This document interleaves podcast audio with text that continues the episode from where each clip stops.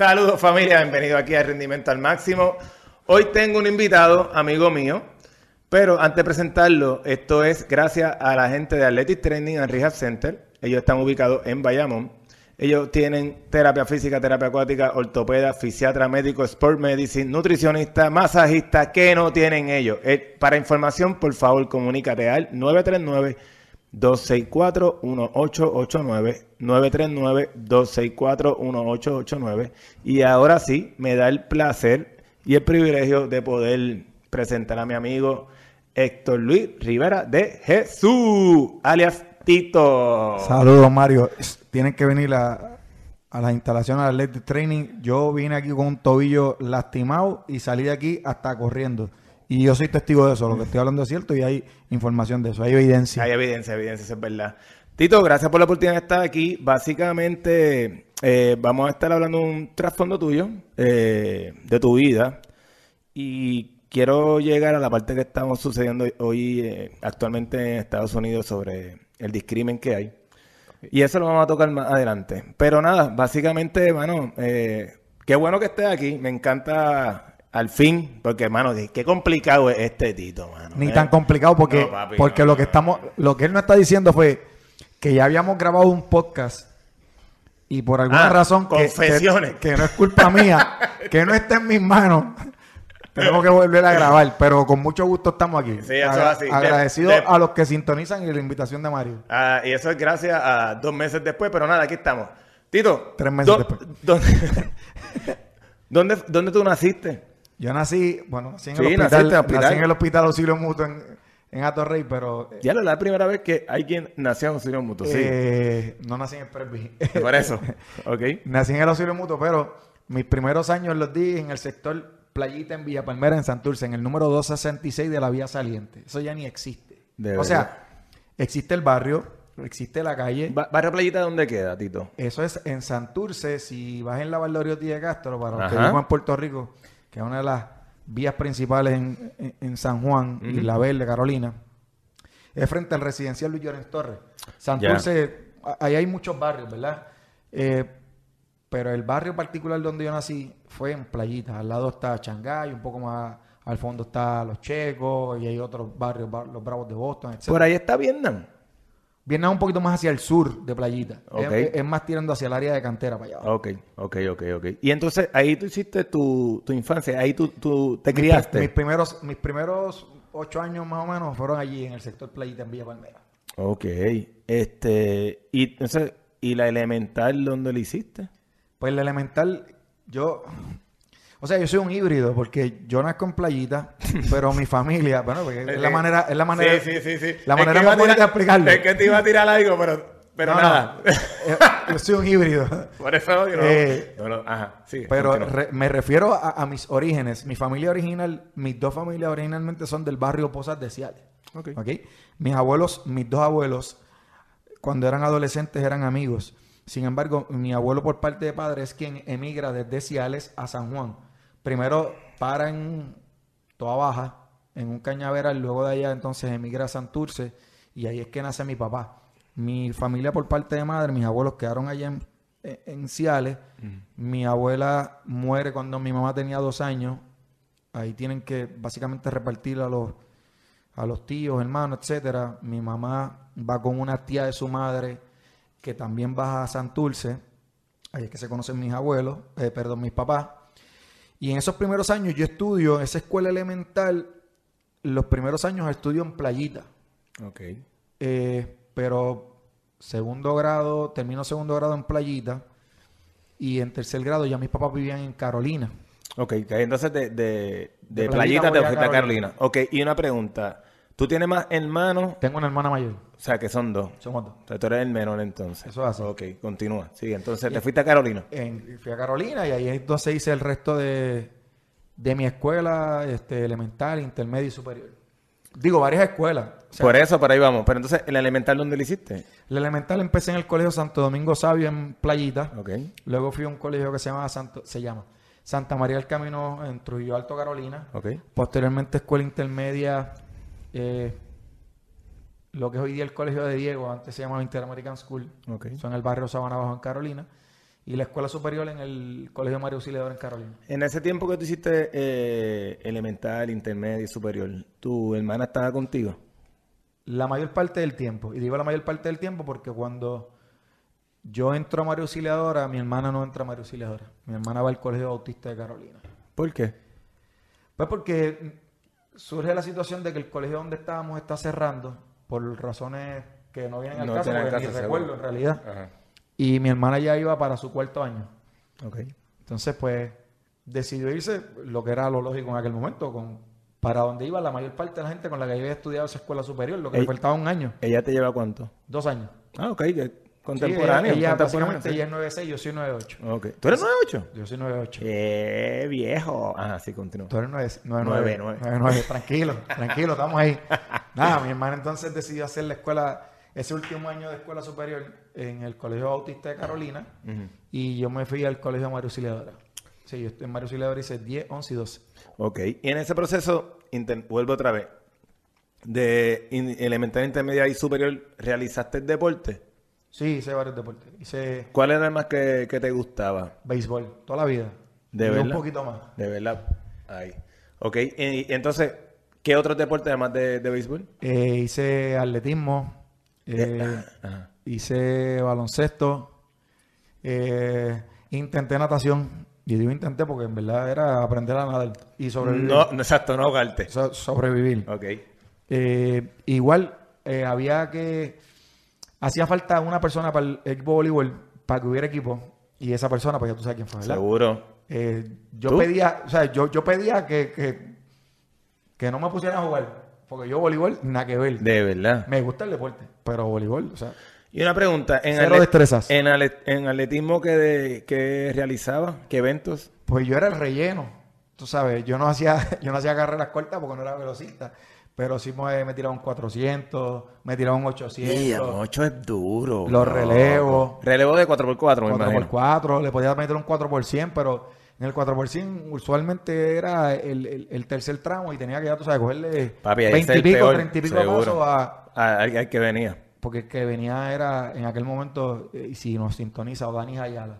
O Dani estaba, o sea, para que tengas una idea, yo, yo recuerdo como ahora, en una, un- una justa, no recuerdo si eran justas colegatas, me puedo equivocar, yo estoy hablando hace un montón de años.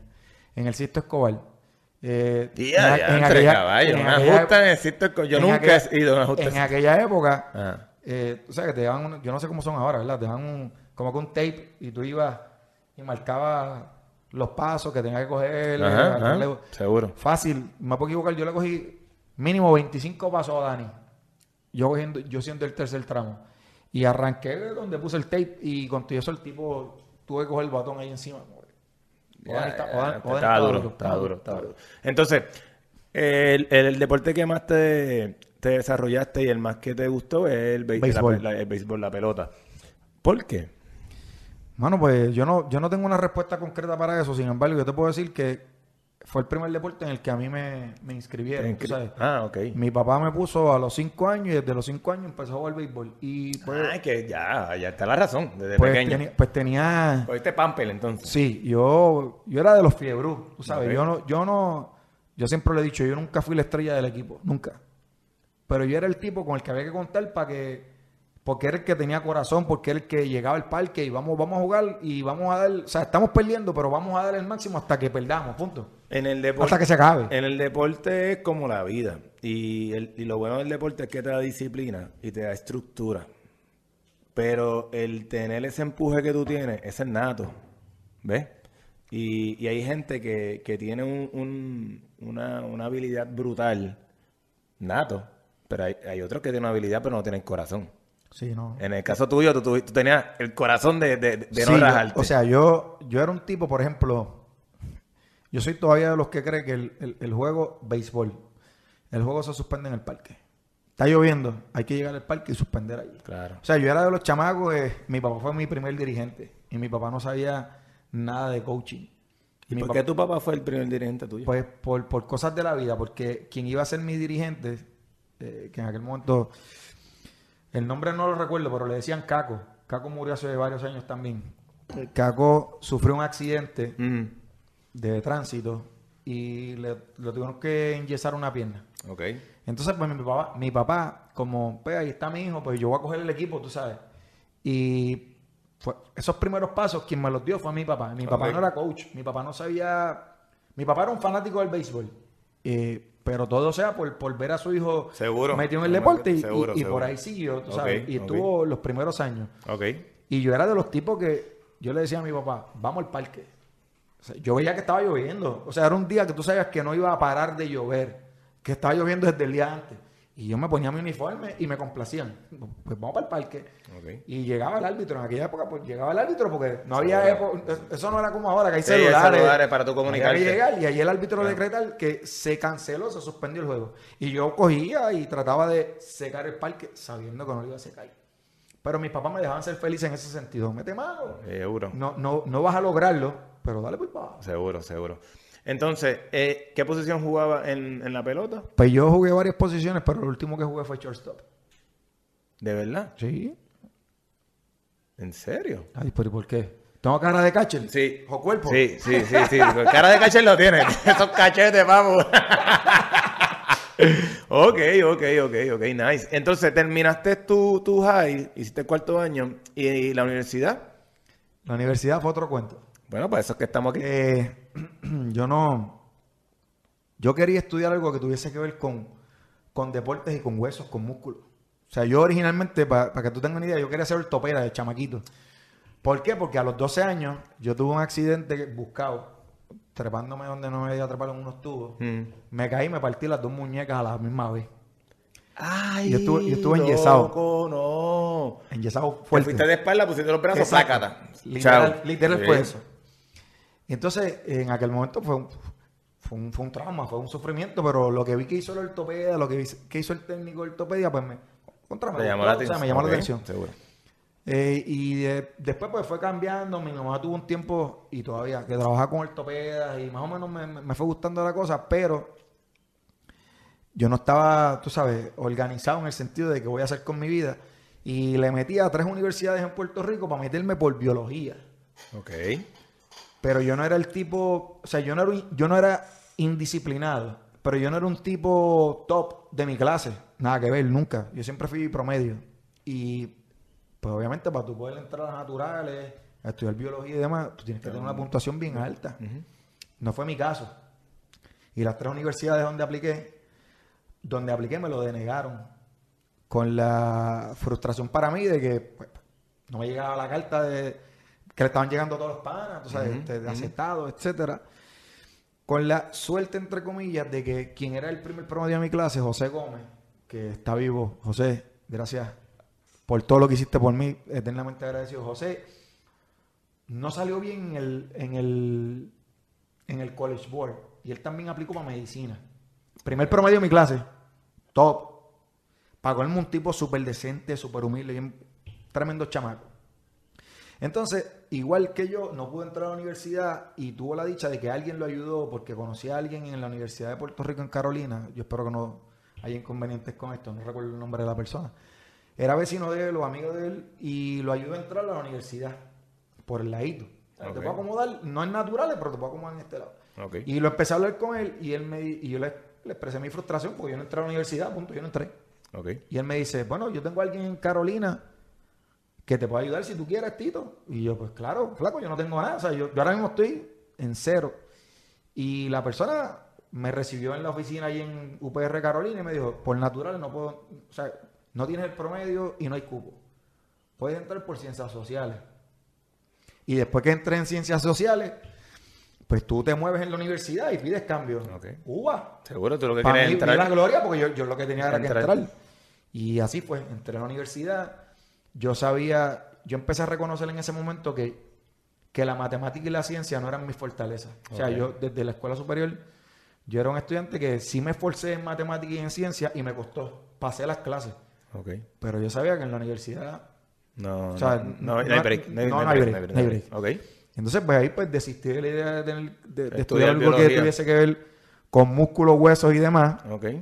Y ahí entonces pues decidí entrar a la a educación, eh, específicamente como maestro de historia. ¿Qué fue lo que te gustó a ti? Porque maestro de historia, mm, honestamente, de los panas que yo conozco, tú eres el único. Sí. O sea, eh, está lo claro.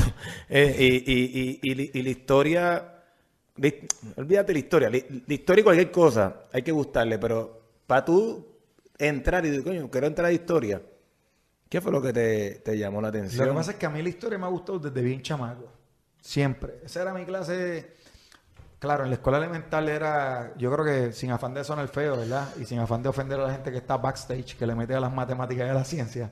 Eh, yo en la escuela elemental, pues, como todos, ¿verdad? La mayoría tenemos buenas notas en la escuela elemental si somos aplicados y demás.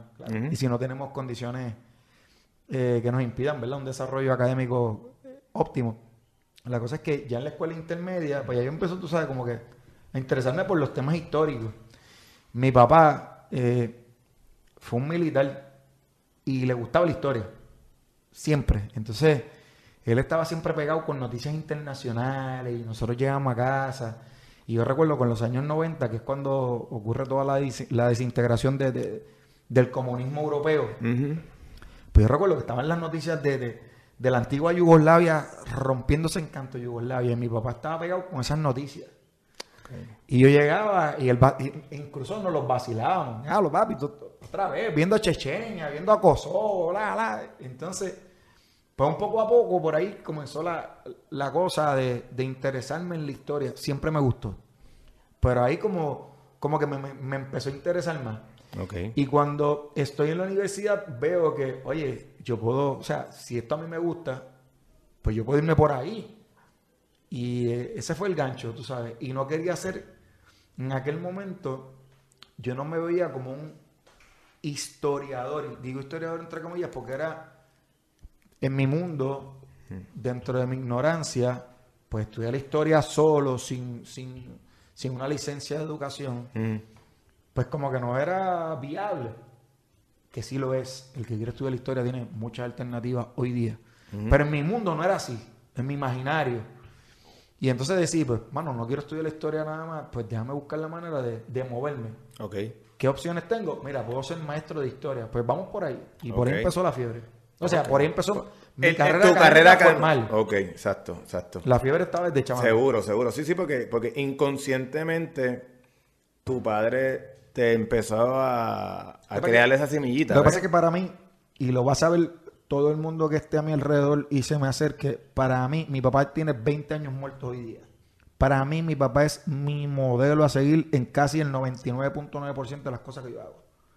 Ok. Mm, no sabía ese punto tuyo. Eh, o sea, que tu papá murió hace 20 años. Sí, mi papá murió cuando yo tenía, saca cuenta, yo tenía 10 y recién cumplido 19 años cuando mi papá muere. Yo estoy estudiando mi segundo año, yo estoy empezando mi segundo año de universidad. Pero, ¿y de qué, le pasó? A mi papá le dio cáncer. Cáncer que se lo comió. En menos nada. Y... Para que tengas una idea, haciéndote el cuento corto, yo, yo hospitalicé a mi papá el primero de noviembre de 1999. Mi papá fallece el 12 de noviembre de 1999. Cuando nosotros descubrimos toda la situación, pues ya era demasiado tarde. Vamos a echar para atrás y para adelante. Confianza. Eh, ok. Una de las cosas que, estuvimos hablando en el primer podcast es tu necesidad. Tu necesidad eh, porque pasaste hambre. Sí. Sí, lo que pasa es que, por ejemplo, a mí me, mi esposa está por ahí escondida y mi esposa es testigo y mucha gente que me conoce es testigo de que yo soy el tipo más agradecido que hay con la comida. Yo tengo unos platos favoritos. tú me preguntas a mí, yo te pido un plato de arroz, arroz blanco con habichuelas coloradas, pollo frito, una chuleta, si le puedes meter aguacate, tostones de pana. Mm. Pero si yo llego a tu casa y tú me dices, coño Tito, este, ahí hay comida, tú quieres comer, yo tengo hambre, yo te voy a decir que sí. tú eres mi pana, tú me ofreciste comida, pues tú vas a decir que sí. Seguro. Claro, Tito, ahí lo que hay es un arroz con con eh, jamonilla. dale para acá. O sea, eso no es lo que yo quiero. Pero yo tengo hambre y yo me lo voy a comer. Seguro. Pues yo pasé necesidad. Mi mamá y mi papá, por razones que, que solo Dios sabe, porque yo no, no me quiero meter ahí. O sea, estoy preguntando muchas veces, algunas veces uno es mejor ni saber la información. Seguro, sí. En un momento dado, los dos se quedaron sin trabajo.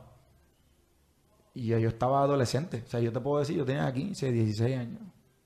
Mínimo Tú, 15. tenías- tú estabas lo- tú sabes lo que estaba pasando. Sí. Sí. Y yo recuerdo un día como ahora, clarito, mm, que mi papá abrió la nevera y dijo, a los cuatro, lo que hay es un canto de calabaza. Lo que es, ¿eh? Un canto de calabaza. O sea, Un pedazo de calabaza abrió- para comer. abrió la nevera y lo que había Eso es lo que hay. Un, un pedazo de No había calabaza. más nada. No, no había más nada. Y ese pedazo de calabaza se echó el bill, se picó en cuatro cantos y eso es lo que hay que comer. Y lo ¿Para que- ese tiempo estabas en Carolina o en Sí, Playita? sí, yo estaba en Carolina. Mis abuelos todavía viven en Playita, mis tíos, mis primos, pero yo estaba residiendo en Carolina. Y había que comerse eso o, papi, pasar hambre hasta... Porque llevábamos rato con hambre, vamos. O sea, Oye, para tú abrir la nevera y tú decir lo que hay es calabaza, es porque ya tú sabías que no había más nada y que tú, tú, tú- tú- tuviste que haber rendido lo que había. claro, tengo un primo que se acordaba de que... Y yo no me acordaba de eso. Y yo tengo una memoria, brother, tú sabes, buena.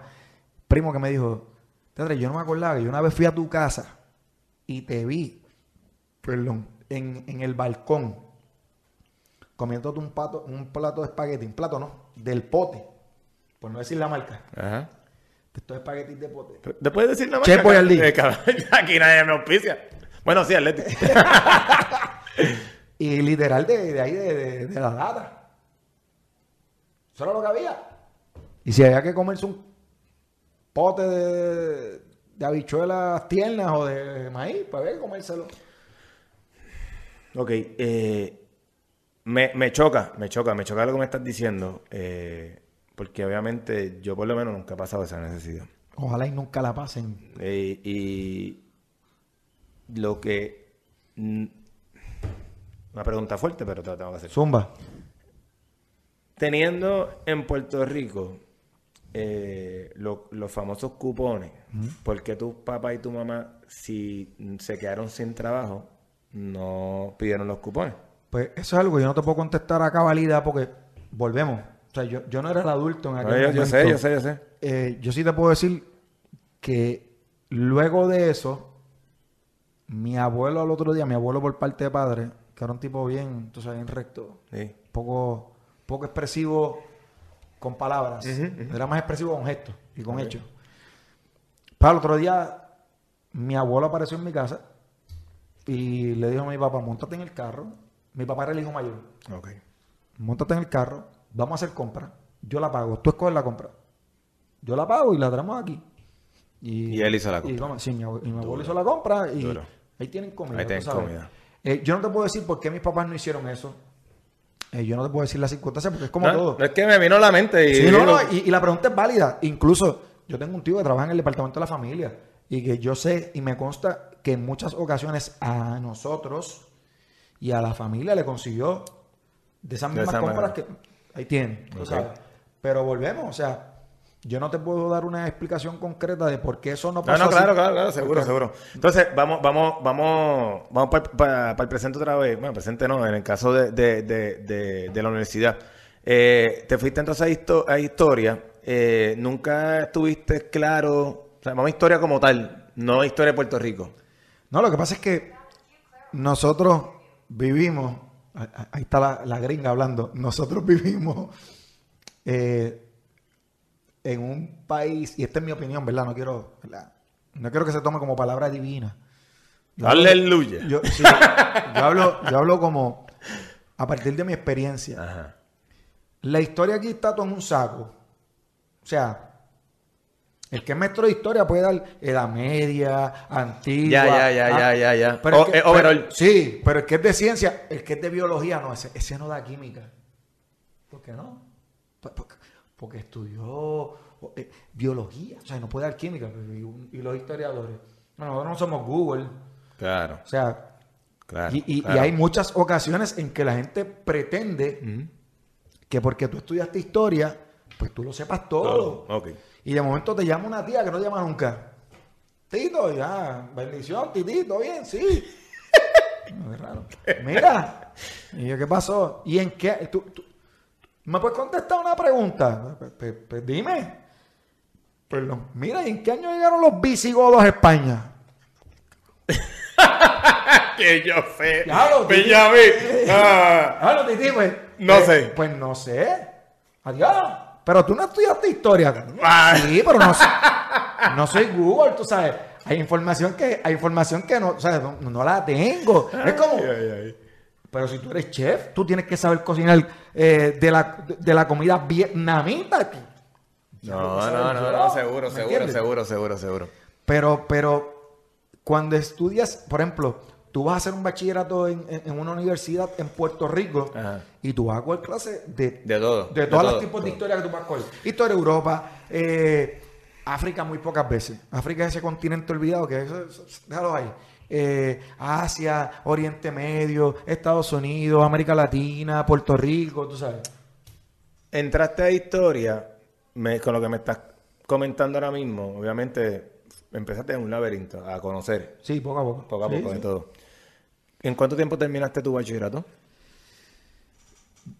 No te puedo dar el tiempo exacto. No, cuatro años, cinco años. No, yo creo que yo me extendí un poco más porque yo re- recuerda, vuelvo y te digo, mi Sí. papá muere cuando yo estoy empezando mi segundo año de universidad. Yo tengo que empezar a estudiar full time y a trabajar full time. Para darte un ejemplo, yo empiezo por eh, ciencias sociales como trabajador social, era lo que había entrado. Entonces, cuando papi cayó hospitalizado, en mi casa había un solo carro. Mi hermana es mayor que yo, ya trabajaba, mi mamá trabajaba, yo estudiaba, un solo carro.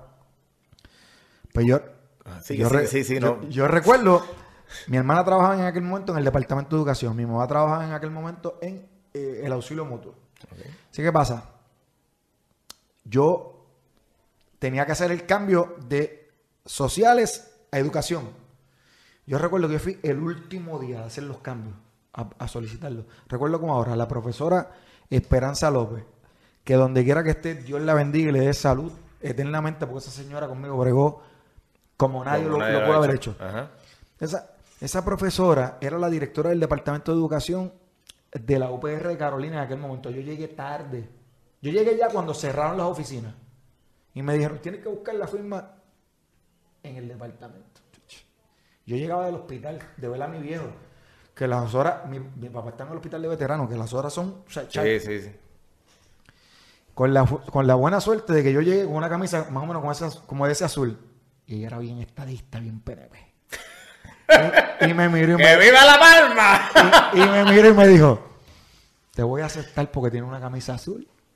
Contra, gracias. Y me firmó el papel. Papi muere.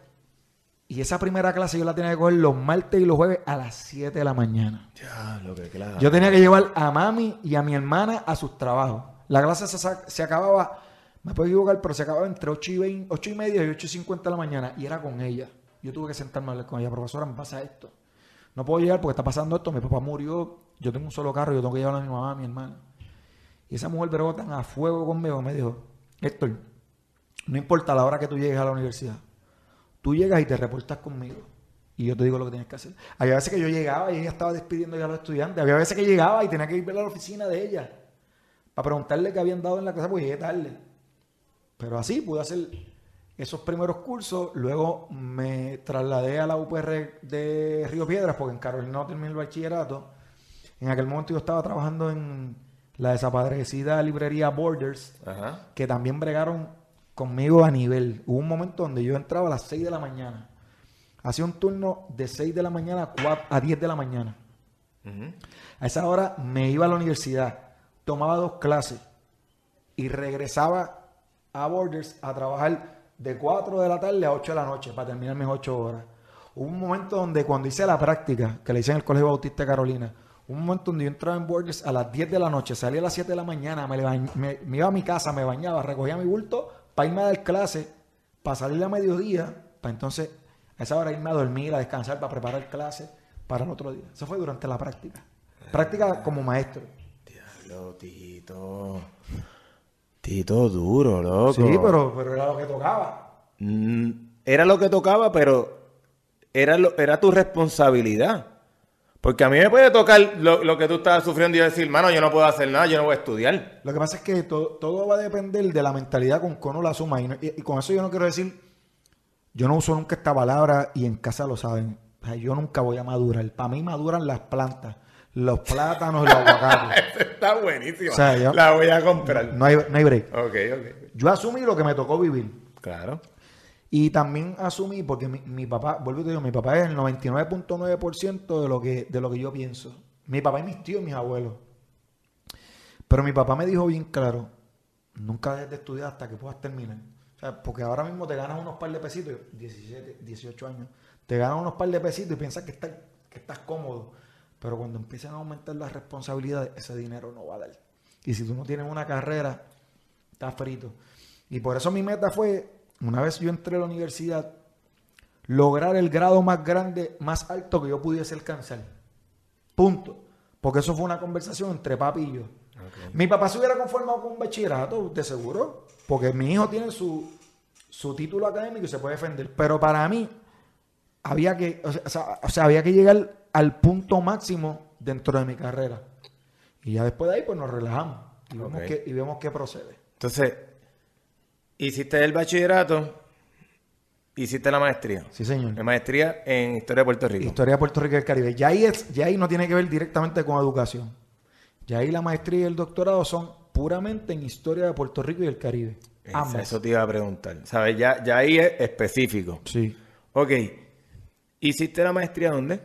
La maestría y el doctorado son del Centro de Estudios Avanzados de Puerto Rico y el Caribe en San Juan. El que tenga break de estudiar la historia, anuncio público no pagado.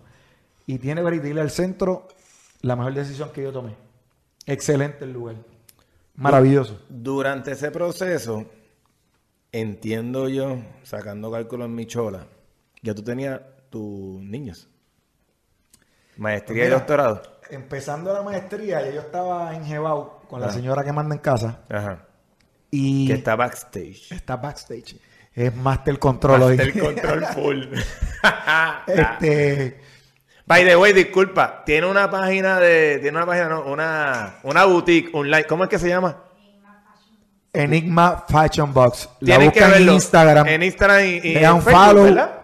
Facebook y compran, por favor. Así que ya lo cooperen, saben, ya cooperen, lo saben. que hay una tribu que mantener. Sí. Entonces, continúa. Eh, ya yo estaba, ya- yo conozco a Vanessa en el bachillerato, nos casamos eh, recién empezando yo la maestría, terminando, empezando con mi propuesta de tesis de maestría, eh, Vanessa está embarazada de la nena. Y en el doctorado ya yo tengo la nena y nacen los gemelos en medio del doctorado. En medio del doctorado. Para mi defensa de tesis doctoral eh, ya estaban los tres Sí. corriendo por ahí grandes. Sí, sí, sí. Digo, grande Sí. en edad. Pero sí fue, fue, fue un sacrificio, yo siempre lo he dicho, fue un sacrificio familiar porque evidentemente quienes más sacrifican son mis hijos y mi esposa en ese momento porque hay muchas horas en las que yo no estoy. No. Fueron muchas, muchas las noches en las que yo llegué a mi casa y mis hijos ya estaban durmiendo, no había una bendición ni un beso. Simplemente era besarlos cuando ya estaban durmiendo, Durmiendo, acostados. Seguro, seguro. Pero también en ese proceso se eh, sacrificaron mucho mis suegros porque había tardes y noches donde yo me metía en una biblioteca y yo no sabía, no salía hasta tarde, Sí, tarde. seguro, y seguro. Cuando llegaba ya ellos habían comido, Seguro. estaban bañados, era simplemente recogerlos para llevarlos a dormir y al otro día la misma La misma dinámica. fue, fue- un proceso Lo- complejo. lo- lo- aunque estés presente, eh, lo tengo que decir, te admiro. Porque el, el cargar tres niños gemelos y una nena que, ¿qué se llaman? ¿Tres años? ¿Cuatro años? Dos años y Dos pico. años, imagínate, dos años y pico. Es, es- es- es chabón, es chabón. Así que, mi- fuerte, mi fuerte. admiración, seguro, seguro, seguro. Eh, bueno, eh, ese proceso, hiciste maestría, hiciste doctorado. Que en el proceso quise, quise quitarme mil veces. de- el que no piensa en quitarse no es humano. Mira, para darte un ejemplo, fuera de vacilo, Mario. Nosotros nos conocemos hace qué, ocho, nueve años, menos. Sí, sí. Cuando yo voy a defender mi tesis doctoral, Ujú. Sí, yo quería estar loco, yo no puedo yo, estar. Yo, yo venía un tiempo trabajando con una persona y fue como este matrimonio fallido que de primera, de primera intención estamos enamorados, Ajá. pero después como que, ¿qué pasó aquí? Nos desencantamos. Y tuve que romper relaciones con la persona y yo me iba a quitar. Y en eso aparece este otro profesor, amigo, y me dice, no te quites, si está ahí al lado. Ya tú aprobaste todas las clases, aprobaste los exámenes de grado, lo que te falta es nada, brother. Y me dio la mano y empezamos a bregar. Y en eso cae el huracán. María. María. Ya tú sabes que María todo. destrozó. By the way, un podcast de José Pérez que está bien duro sobre eso. Brutal. José Pana y se, Sí, se sí, ahí. sí. Pues en eso trastoca todo. Y extienden el semestre. Y ese era mi último semestre para yo bregar con mi tesis, brother. Porque si no, ya tú sabes, le tenía que dar para atrás. Durante esa época de María, vamos a tocar María. Durante esa época de María, tú tuviste un accidente, te chocaron tu carro. Sí. Eh, Diantre, tú vi- eh, te mudaste a casa de los suegros, Me refugié allí. te refugiaste Acuérdate ahí. que nosotros somos una familia acomodada. Sí, sí, sí. Porque nos acomodábamos siete en dos cuartos. Bien acomodados. Entonces, ¿qué tú, cómo, cómo tú, cómo tú hiciste? Lo que pasa es que se te está olvidando un- una parte importante. Yo soy maestro. Yo lo sé. Entonces, esos primeros días, esas primeras semanas de María, pues obviamente la escuela estaba cerrada. Ajá. Y yo me fui a trabajar con otro pana. Porque a mí no me molesta el trabajo. Hay que hacer eso. Vamos para Vamos encima. encima. Eso es legal. Sí, va a generar ingresos. Sí, pues vamos para encima. Sea recortar grama, sea mezclar cemento, sea dar clases, sea lavar un carro, sea lo que sea, vamos a trabajar. Seguro. El pana tiene esta compañía de extraer agua y trabajar en restauraciones de fuego. ¡Saludos, Kikito! Entonces, Extra Clean, saludos. Sí. Este, me llamó para María. Pues vamos a trabajar. Y estando trabajando, yo tengo la guagua literal estacionada frente al edificio donde viven los suegros. Flaco estacionada. Sí, sí. Y esta persona, pues, por razones que yo desconozco, Le una, una- una señora ya un poquito, vale, que puede ser mi mamá, eh, bueno, le metió a la guagua, ¡boom! Y la trepó en la acera. Diablo, frenó con ella. Sí. Y ella tiene un carro pequeño y yo tengo una guagua. Así que imagínate el cantazo. Y en María, que tú sabes que no había luz. No, no, no, nada. Eh, los jalateros trabajan con Ay, planta y como. Y en eso me contactan del colegio que vamos a empezar a trabajar. Pues vamos a empezar a trabajar. Y con la suerte que tengo un muy buen compañero, muy buen amigo, Emilio del Monte, que me dijo, yo, yo se la pedí, ahora él tiene una, una bicicleta, que la- todavía la tiene, porque le gusta correr el mountain bike y demás. Y yo le dije, flaco, estoy a pie y yo no quiero dejar a mi esposa y a mis hijos, tú sabes, a pie por una Seguro, emergencia. seguro. No hay gasolina tampoco en el país, tú sabes las filas Sí, que hay sí, para María. sí. Y pues me prestó la bicicleta y yo iba en bicicleta desde Miramar a Río Piedra por las mañanas y por las tardes, todos los días. Diantre, papi, qué long. Eh, ¿Para qué? 40, 45 minutos pedaleando, Peda- mal tasado. eso te iba a decir Con yo. un bultito, con la ropa, para llegar, bañarme, para cambiarme, por la tarde se acababa, me cambiaba de nuevo. El, el, es que está fuerte. Está fuerte porque no es el ir, es el regresar. Y el regresar, tú por a calle que no hay luz. No, no. ¿Entiendes? Sí, pero en aquel momento, gracias a Dios, Bueno, la que- gente tenía civismo. O sea, la gente estaba consciente Gente, de que habían... sí, habían- porque no había semáforo, no había nada, papo, no, No. había luz, punto. Pero la gente estábamos, o sea, en ese momento nosotros como puertorriqueños entendimos y asumimos nuestro rol y nuestra responsabilidad ciudadana, que siempre lo hemos tenido en mente. Lo que pasa es que se nos olvidan en ciertos momentos históricos, pero en ese momento, Sí, cuando, cuando surge una necesidad, ahí es que nosotros salimos. Sí. Correcto. entonces la gente estaba clara de que habíamos muchos que nos estábamos moviendo a pie, en motora, en bicicleta, Bicicleta, en patineta, en patines, como fuera. Había que moverse. Había que moverse.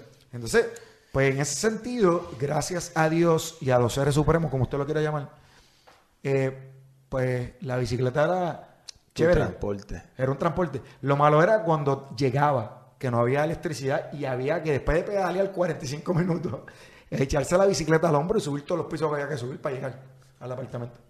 Ahí, ahí sí que había que... Ah, sí, sí, sí. Porque no era que yo No, vivía en el seguro, ground. Seguro, sí, sí, sí. o sea, sí, era sí, sí. echarse... Porque bajar la bicicleta... ¿Verdad, tú- Billy? Dale por abajo. Du- durante ese proceso que tú, tú- que tú realizaste eh, esa travesía, mano, porque es una travesía bien brutal. Te ayudaron, porque todos los días, contra alguien tuvo que haber dicho, papi, te llevo, te traigo. Sí, no, no, hubo, hubo buenos compañeros. Los compañeros de la cocina, por ejemplo, bregan con la comida. Emilio par de veces, el mismo de la bicicleta. Eh, montate ahí, yo te llevo, monta la bicicleta ahí, lo montamos en el rack, tú sabes. Sí, sí, hubo gente que ayudó. Yo, así como he tenido momentos donde he tenido que, tú sabes, meterle el lomo, también he tenido mucha gente alrededor, tú sabes, que, que me ha dado la, mano. bien duro, sí, sí, sí. O sea, si, no lo, si no lo asumo así, mm. eh, sería poco agradecido, desagradecido. Seguro. Ingrato. durante ese proceso, obviamente, como ya sabemos, eres maestro, estudias en el Colegio San José, ¿verdad? Estoy dando clase allí. Este, terminaste tu doctorado y hiciste tu tesis en, eh, de, de Tito La representación de la afrodescendencia y de la justicia social en las composiciones del género salsa de Tite Curry Alonso 1960-1980. El que esté interesado de buscar esa información, ¿tiene que ir a la universidad o lo puede encontrar en las redes? O, tú sabes, tú tienes algo donde la gente... Bueno, si la gente, si la gente me quiere contactar a través de Mario Canales, me pueden contactar. Y con gusto nos sentamos y hablamos. No, pero un ejemplo lo que pasa es que la tesis no se ha, no se ha publicado. Por eso, quisiera publicarla, yo quisiera publicarla. seguro. Pero la tesis ahora mismo está ahí en la universidad. Por eso está en, la En, en, la biblioteca, pero con la pandemia que estamos viviendo, pues, seguro. Pues, la universidad está cerrada. Seguro, seguro. Eh, pero te contactan a ti, tú me contactas y bregamos. Y el que quiera publicar el libro, pues me avisa y hacemos un negocio y publicamos. Una de las cosas, eh, Tito, que, que ya llegamos al punto de, de lo que tú eres tu profesión sobre historia de Puerto Rico, durante mi proceso académico y mi, desarrollo como, ser humano, la historia de Puerto Rico en, los, departamentos tanto privado y pública, porque yo estudio en los dos, no es la mejor. No es la mejor. Yo lo que sé de, la historia de Puerto Rico es por, por, mi papá. Mi papá siempre me ha inculcado el, el de dónde soy, que somos, lo que hemos sufrido como país y, el amor hacia la, hacia, hacia la bandera y hacia la patria y sobre todo hacia los puertorriqueños. El tú ser historiador y estudiar la clase, tú haces una clase dinámica o una clase normal. Me explico. Dinámica en el, en el proceso de lo que ocurrió realmente en Puerto Rico. La masacre de Ponce, maravilla. Este, ¿qué más te puede la ley de la mordaza? Tú sabes, esa historia y eso no se toca, eso se esquiva. Par, par, de cosas. Primero, te agradezco que me, que me hables de que soy historiador y tú dirás, coño, Tito, pero es que tú eres, maestro de historia, tú eres, tú tienes un doctorado. Y yo te lo agradezco, pero el concepto historiador para mí es un tipo para mí. O sea, tú me hablas de historiador y yo pienso un tipo, Este, no sé, como García Pasalagua, como Ricardo Alegría, como eh, Jalil Suez Badillo. Para mí son unos, o sea, bueno, unos monstruos. Bueno, yo sé, yo Fernando sé. o sea, esos tipos son. Y yo a ese nivel, yo a toda esa gente hay que mirarlo. Yo, sí, sí, eso, mira, claro, pero tú lo estás viendo de esa, de, ese eres tú. No, yo te agradezco el concepto de historiador. Pero yo te miro a ti así. Bueno, yo, yo, yo lo agradezco por eso. Eso, o sea, yo te miro a ti así. Yo, es, diferente porque tú acudiste clase también, me imagino que con ellos, te revolú. Pues por ende tú lo vas a ver de otro punto de vista. Yo no cogido clase, yo te vino, papi, tú eres doctor. ¿Me entiendes? y yo eso lo agradezco, pero vamos. Si hago una clase dinámica o no, esos temas que tú me acabas de dar, el masacre de Ponce, eh, la ley de la mordaza. La ley de la mordaza, masacre de Río Piedra, eh, la revuelta. Maravilla. Eh, sí, la revuelta nacionalista de los años 50, maravilla. Yo lo toco. O sea, lo que pasa es que nosotros, los historiadores de la nueva generación, y digo nueva generación entre comillas, porque ese es un, como que un name tag, un, un no sé, un, un label que nos han puesto cada vez que surgen nuevas ideas de, cómo investigar. La mayoría de nosotros intentamos escudriñar más allá de lo que dice el libro de texto. Yo te puedo decir que yo tengo y estudié con compañeros míos que las investigaciones están a otro nivel. O sea, tipos que investigan cosas que tú dices, a lo de eso que tú acabas de hacer Duro. Sí, porque son, o sea, ¿quién, quién, se iba, ¿quién se iba a imaginar esas conclusiones. Por ejemplo, un hombre que recuerdo, había alguien que estaba investigando los nexos que habían entre el narcotráfico y el gobierno. Y es como que, ¿qué? Ya, Estudiale eso. O sea, y para eso hay que meterse en la policía, en el FBI. y tener buenos contactos para que te pueda dar una buena información. Pero, pero igual, el mero hecho de investigarlo, ya eso es una hazaña. Seguro. Entonces, yo te puedo decir, yo por mi parte intento y busco la manera de que mis estudiantes piensen más allá de lo evidente e incluso me pongan en tela de juicio a mí mismo de lo que yo digo. Seguro. básicamente ese es mi speech de primer día. Nice, o sea, no pienses que lo que yo te estoy diciendo es, lo correcto. No, tienes que ponerme en tela de juicio. Busca, busca, Y, tienes que, que, preguntar y tienes que investigar por qué. Porque nosotros, mm, vamos a arrancar que nosotros como país somos una colonia. Pues por lo tanto, la información se va a manipular más de lo usual. Ok, para la gente que, está escuchando, que nos escuchan de muchos países, ¿qué es una colonia? Pues un territorio que está subordinado política y económicamente y jurídicamente a un país externo.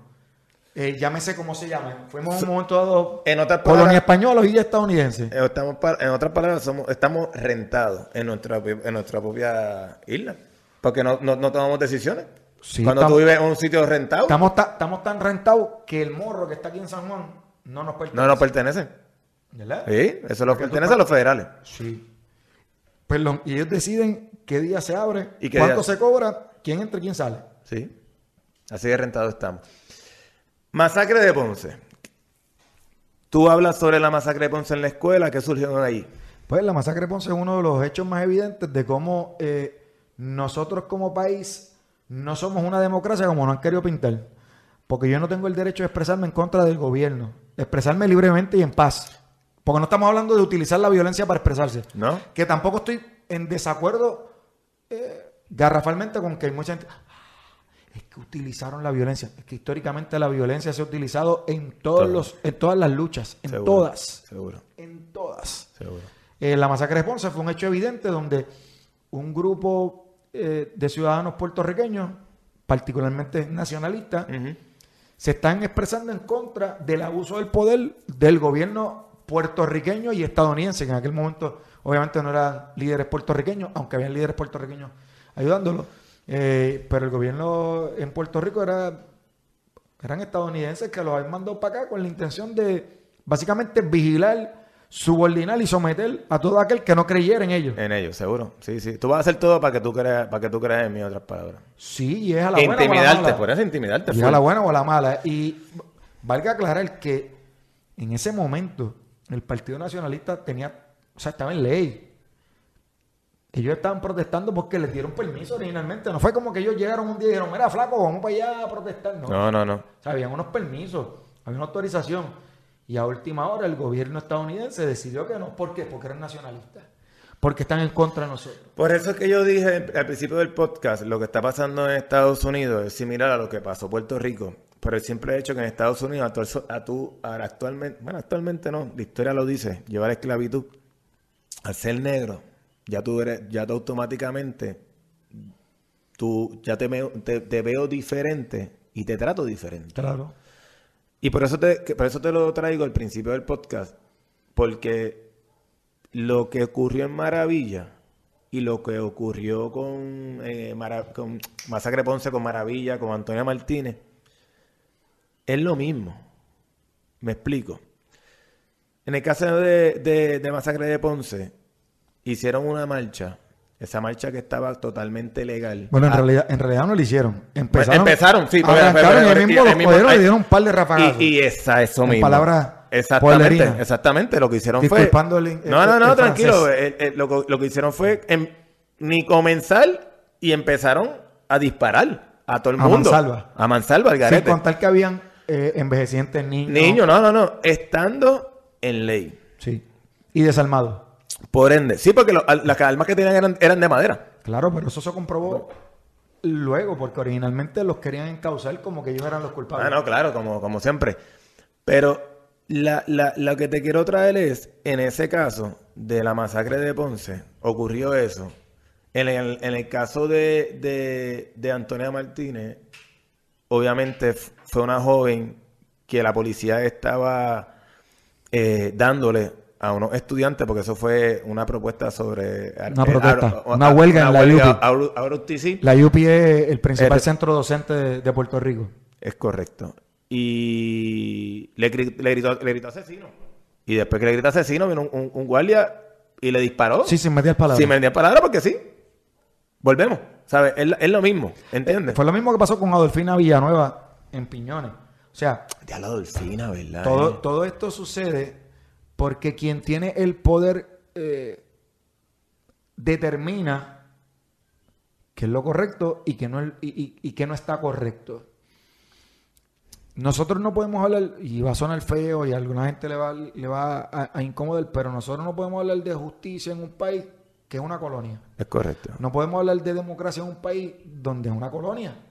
Donde nosotros realmente, realmente no podemos Decidir. Sí, en última instancia determinar. Decidir, determinar, determinar. Entonces, por encima de nuestra ley está lo federal. That's más, te digo todo. Y más allá de, la cuestión política, algo que, yo creo que, que debemos internalizar es que no importa, no nos podemos quedar, nuestra situación política nos tiene en el medio, bajo el, Estado, el ELA.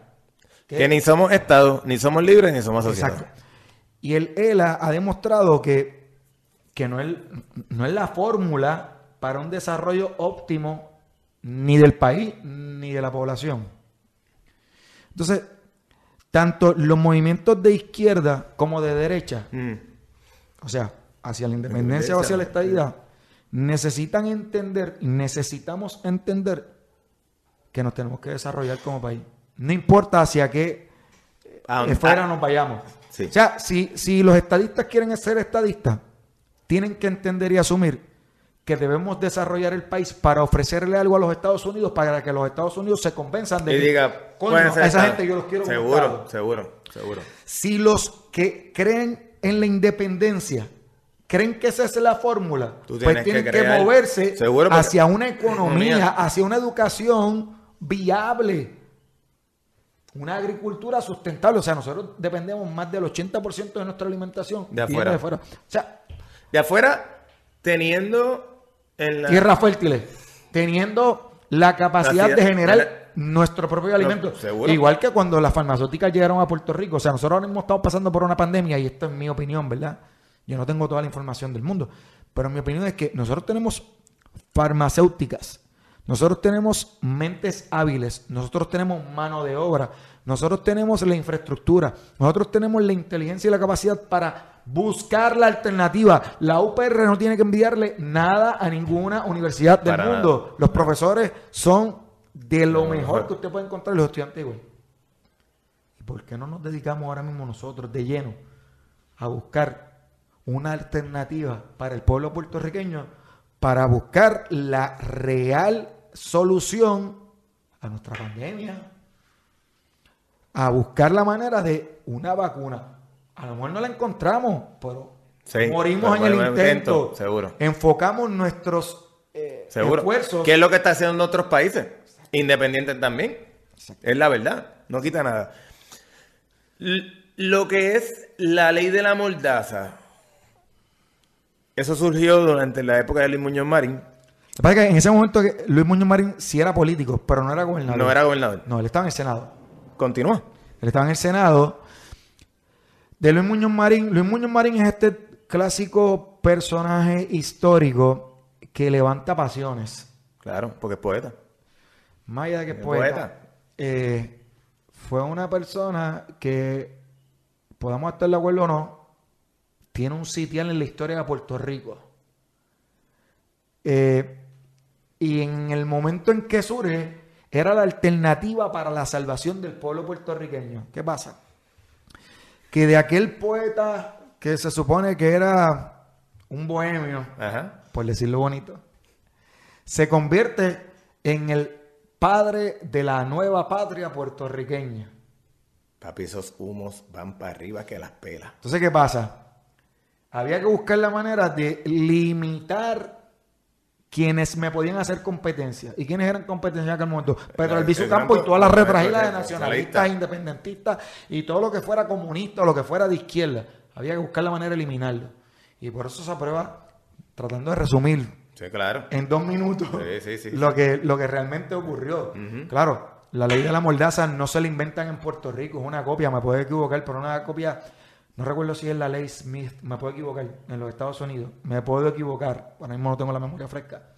Pero la idea es esa, limitar la libre expresión en cuanto a, a la afinidad que sentía Mario Canal y Héctor Rivera por el suelo isleño, por Puerto Rico, por los símbolos patrios. y la estocada final se da cuando aprueban el ELA en la década de los 50 y cuál bandera suben la misma por la, que quemaron y mataron un montón de gente que es la bandera de Puerto Rico. Bueno, eso es lo, eso es lo que yo nunca he entendido.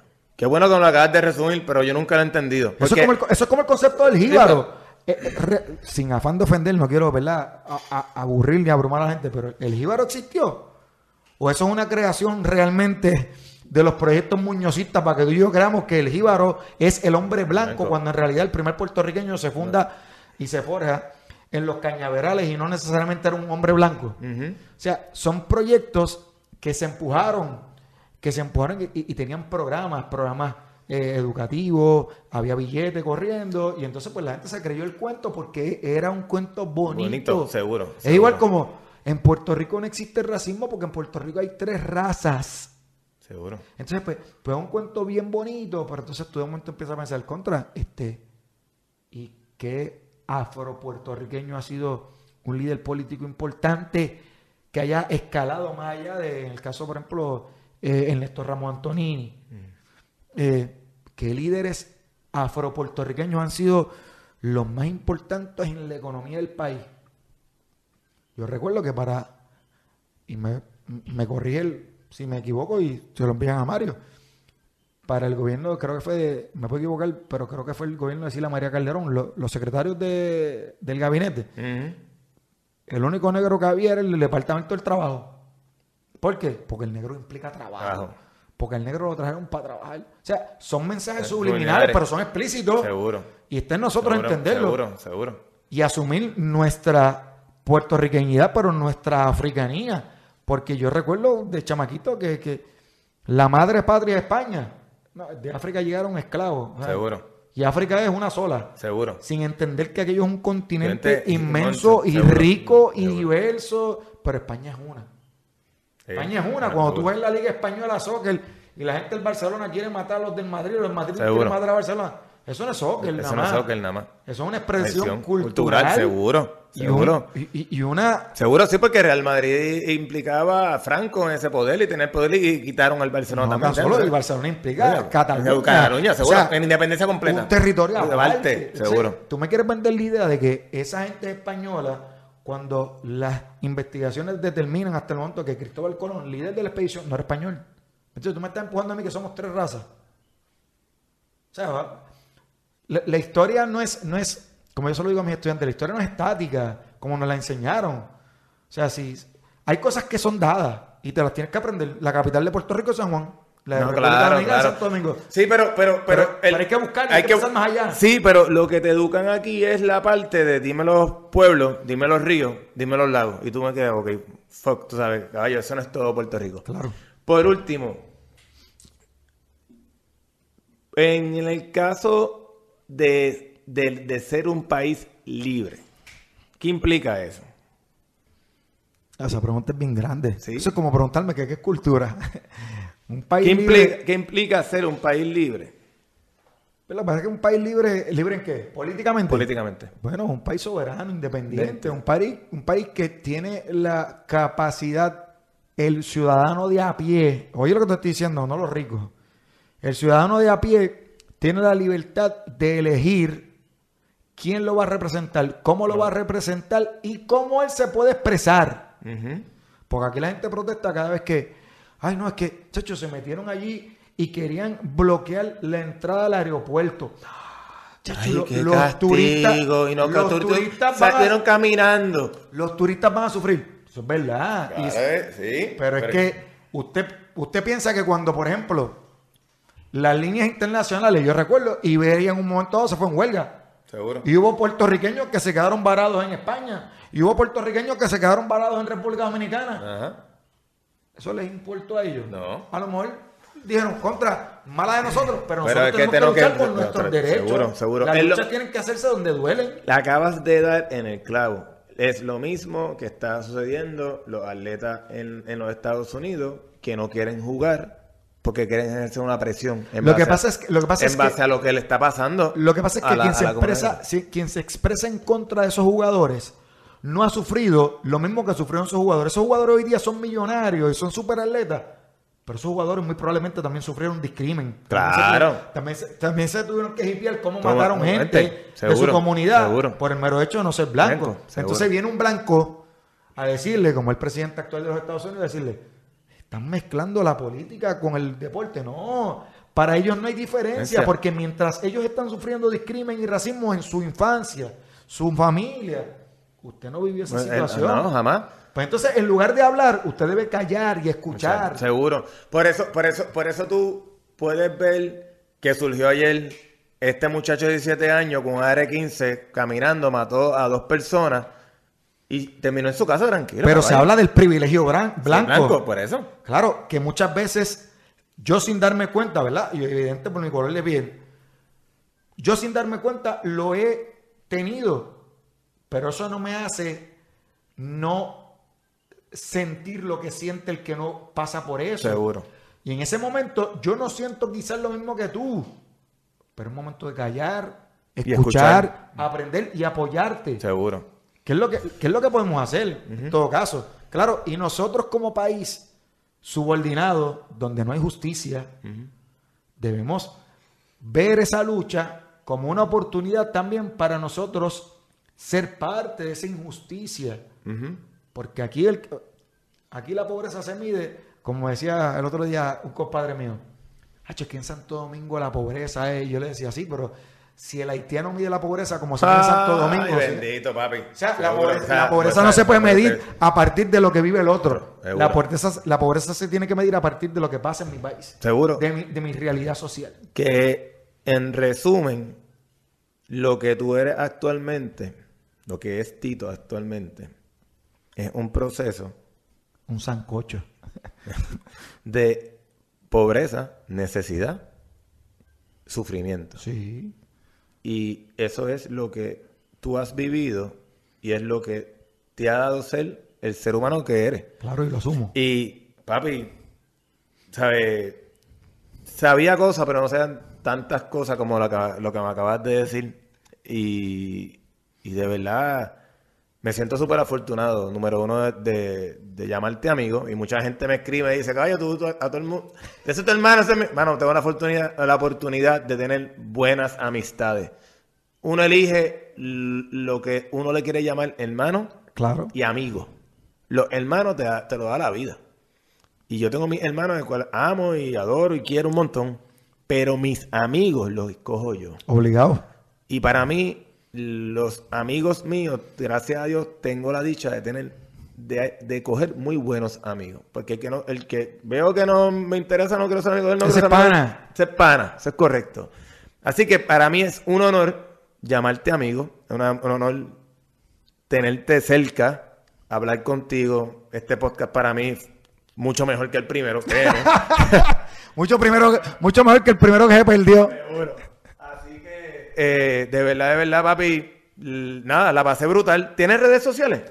Búscame en el curete, el underscore curete en Instagram. Ahí trato de subir cositas de Tite Cure De Tite Alonso, Cure. que, no, que no le metimos mucho hoy, pero en otro No, no, pero es que podcast, vamos a otro tranquilo. Y entonces también está el podcast de, de Vane, el de... el podcast no, el, el, podcast, en, la- en las redes sociales de, de la boutique. Enigma Fashion Box, por favor. Auspicien que hay tres barrigas que hay que llenar de alimentación. Bueno, fami- familia, me pueden seguir a mí en las redes sociales, en Instagram y Facebook, eh, Rendimiento al Máximo, y en, en el canal de YouTube, Rendimiento al Máximo con Mario Canales. Tito, Tienes Eh. que venir aquí, tienes que venir a las instalaciones. Oye, si usted no se rehabilita aquí, no se va a rehabilitar en ningún lugar. Después de eso yo corrí más de lo que corría antes. Y hay que darle gracias a la gente de Master Control. Sí, sí, se han votado hoy. Sí, sí. Mira, hermanito, gracias por la oportunidad. Este, mano, más adelante, honestamente, quiero hacer uno más, un podcast más dirigido en la parte cultural de Puerto Rico, que es bien importante. Cuando guste. Te Pues- tengo los otros elementos que podemos traer. Pues el detalle es que él ya se comprometió, así que Obligado. esperen tres meses más para que él pueda venir aquí. Cuatro. Bueno, familia, se me cuida. Un abrazo, Cuídense. gente. Chao. Éxito.